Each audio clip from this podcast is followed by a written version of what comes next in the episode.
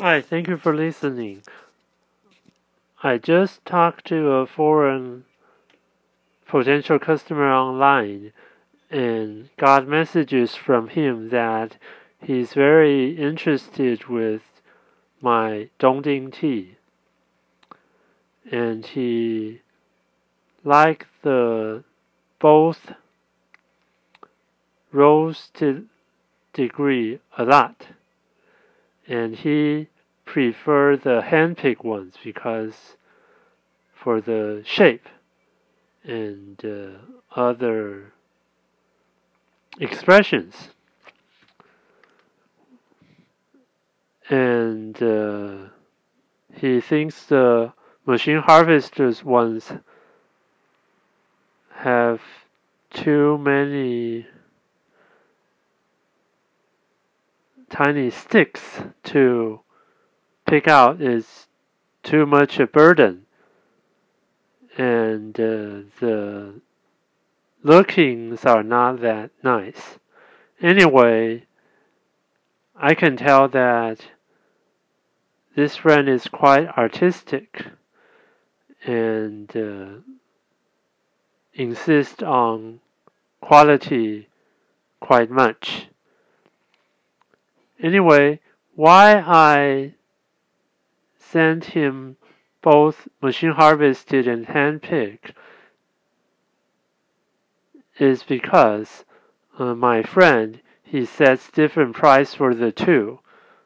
Like I mentioned before, some tea farmer friends think that uh, it's from the same tree and uh, the processing are the same only the picking methods are different. Why should I set different prices? Well, anyway, market is free and everyone can have his or her own decision and belief. So, well, as a distributor like myself, trader,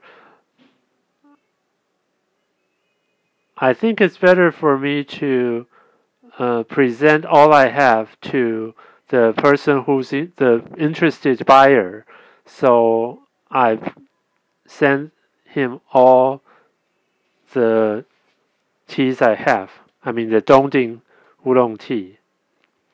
And for him to make the decision. I only make the decision for like whom I'm going to uh, choose from and for him, but uh, the picking method and roasting degree, I let him to make the decision. And so he told me that he needs some time to update his list. He's a tea shop owner, and of course, it's impossible like I make a decision today and I will have things changed tomorrow. Uh, there's a lot of work before a new product can appear.